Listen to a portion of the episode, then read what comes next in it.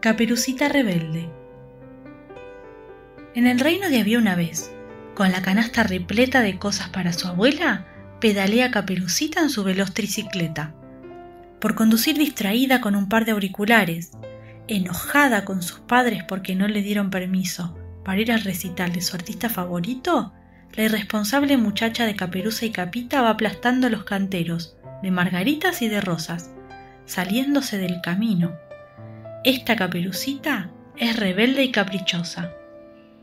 En el cruce de caminos del bosque de había una vez, no respetó la luz roja del semáforo colgante y sucedió un accidente con un lobo guardaparques, agente municipal de tránsito de animales y personaje famosos de cuentos tradicionales. Pobre lobo, todo roto, dolorido y asustado, con chichones, moretones y agujeros en los calzones. Abrió grande su bocota de dientes bien afilados y mirándola a los ojos le dijo muy disgustado ¿Qué haces, caperucita? ¿Estás loquita? Tendrías que haber frenado. Caperucita furiosa, con manito en la cintura, le dijo con ironía Si crucé cuando el semáforo estaba en colorado, y agregó convencida, es para que sepas, papa frita, el rojo es el color con el que cruzan las caperucitas. ¿Qué? gritó el lobo tirándose de las orejas y aclaró, con el rojo hay que parar, con el amarillo hay que prestar atención, y el verde es el color que te permite pasar. Lo tuyo, caperucita, es un total papelón. Por favor, lobito, le rogó Caperucita, no me demores. Te juro por todas mis muñecas que no volverá a pasar. Y haciendo pucheritos agregó, Seré muy, muy cuidadosa al andar en tricicleta. Respetaré las señales, usaré casco, bocina, GPS y... Está bien, está bien, la interrumpió el lobo conmovido, porque soy un lobo bueno, alegre, divertido y por demás simpaticón, te perdonaré la falta y preguntó con una sonrisa ¿Se puede saber a dónde va la señorita en tricicleta con tanta prisa?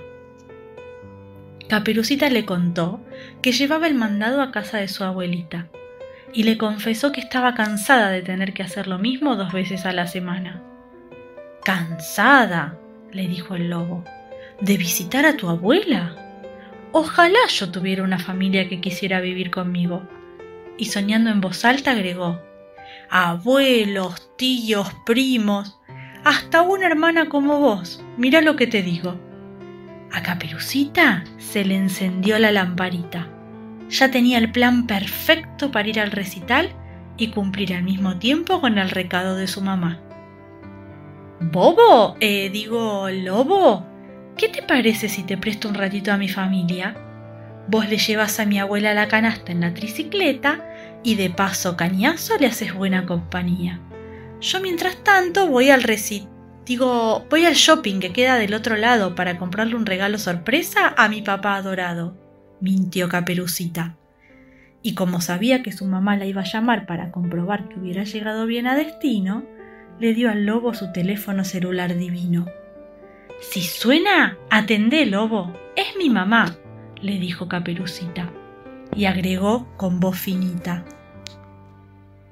Contestás siendo la voz como la mía y le decís que estás bien en casa de la abuelita. Y salió disparada porque el autobús partía y justo por ahí ella pasaba. Y fue así como este lobo, fiel y vegetariano, llegó a casa de la abuela, que estaba bailando un rock revoleando las caderas, porque si bien tenía como 100 años, era heavy y metalera. La anciana se asustó un poco, pero el lobo le explicó la idea de Caperucita. Eso de tener por un rato, un poquito, una familia. La abuela dijo orgullosa, ¡Qué buena que es mi nietita! ¿Querés tomar la merienda con leche y con galletitas? Sé contar unos lindos cuentos. Dale, quédate un ratito.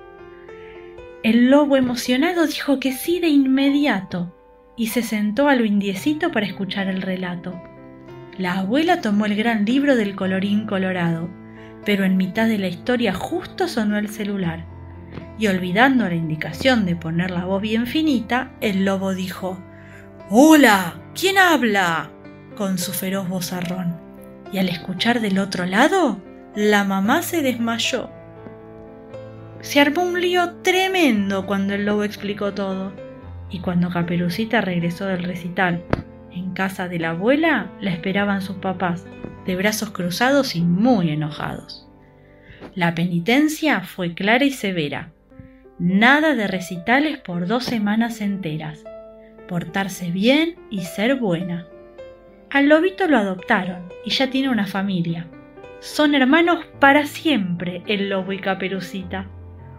Y dos veces por semana, sin faltar nunca la cita en casa de su abuelita, el lobo y caperucita disfrutan tardes de cuentos de princesas que se duermen, pierden una zapatilla y besan sapos babosos que usan una coronita. Y colorín colorado, este cuento se ha terminado.